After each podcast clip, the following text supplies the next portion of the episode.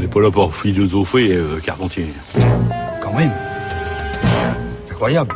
Bonjour Anastasia. Bonjour Adèle, bonjour tout le monde. De quoi nous parlez-vous aujourd'hui? Aujourd'hui, j'aimerais vous parler du livre d'Albrecht Kochorke qui s'intitule Manipuler et stigmatiser, démystifier Mein Kampf, paru aux éditions du CNRS. Avant de parler du livre, deux mots sur l'auteur. Albrecht Kochorke est professeur de littérature à l'université de Constance.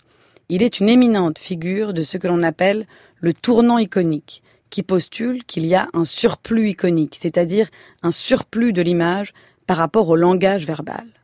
Pourtant, cette fois-ci, c'est bien le langage qui est au cœur de l'ouvrage de Kochorke.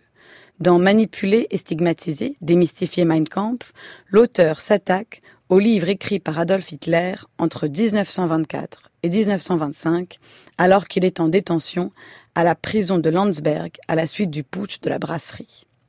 Dans un style empreint de haine et de ressentiment, Hitler y expose sa conception du national-socialisme, idéologie ultranationaliste, revancharde, belliqueuse, mais aussi ouvertement raciste et antisémite. À sa publication en 1926, l'ouvrage se vend peu. Il faut attendre 1933 et l'accession d'Hitler au pouvoir pour que les ventes de Mein Kampf explosent. 1,5 million d'exemplaires sont écoulés la même année. À partir de 1936, il devient même le cadeau de mariage offert par l'État allemand aux jeunes couples mariés. On considère qu'en 1945, un Allemand sur cinq a lu le livre. Mais alors, pourquoi ce livre a-t-il rencontré un tel succès? L'auteur le rappelle, les idées qu'Hitler y défend ne sont pas sorties tout armées de sa tête. Elles avaient déjà cours dans les milieux racistes et même, quoique de manière moins flagrante, dans la société wilhelminienne. Pourtant, la diffusion massive de l'ouvrage marque un tournant dans les consciences allemandes. Mein Kampf devient le livre-programme du Troisième Reich. De manière fort intéressante, Kochorke souligne d'ailleurs que de nombreux systèmes totalitaires se sont érigés autour d'un seul livre, qui revêt rapidement une fonction quasi religieuse, dans la lignée des livres sacrés des grandes religions révélées. Ces livres, selon l'auteur, ont tous un point commun. Ils sont confus, peu cohérents, théoriquement faibles, ce qui n'entache pourtant pas leur autorité. C'est bien plutôt l'inverse qu'on observe, écrit Kochorke, et qui semble même comme inscrit dans le marbre. Plus le style d'un livre étayant un ordre répressif est obscur et équivoque, plus il est facile de se l'approprier par des usages sélectifs, et plus grande est par conséquent la liberté d'action des groupes d'intérêt qui se réunissent sous sa bannière. Mein Kampf ne déroge pas à la règle.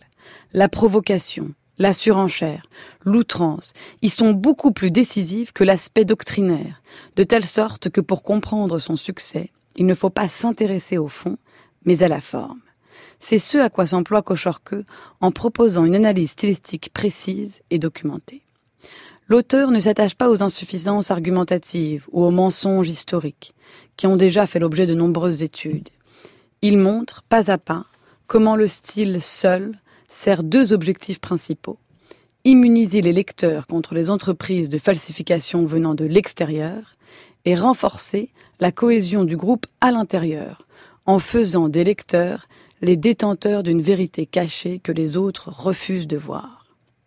Cette plongée au cœur du livre infernal permet surtout à Kochorke de dresser des constats généraux sur le processus de fanatisation. C'est à cela qu'il s'attelle dans la dernière partie, qui est à la fois la plus passionnante, la plus terrifiante et la plus actuelle. En refermant le livre, on comprend mieux la démarche scientifique qui a présidé à la réédition de Mein Kampf en Allemagne en 2016, après que l'ouvrage est tombé dans le domaine public. C'est cette réédition qui a poussé de nombreux chercheurs allemands à se pencher sur l'ouvrage d'Hitler et qui a convaincu Kochorke de s'y intéresser de plus près. L'ambition est simple, étudier pour mieux comprendre et ne pas reproduire. En 2015, Fayard, l'éditeur historique de la traduction française, annonçait son intention de republier l'ouvrage accompagné d'un appareil critique. L'édition, plusieurs fois reportée, devrait voir le jour en 2020.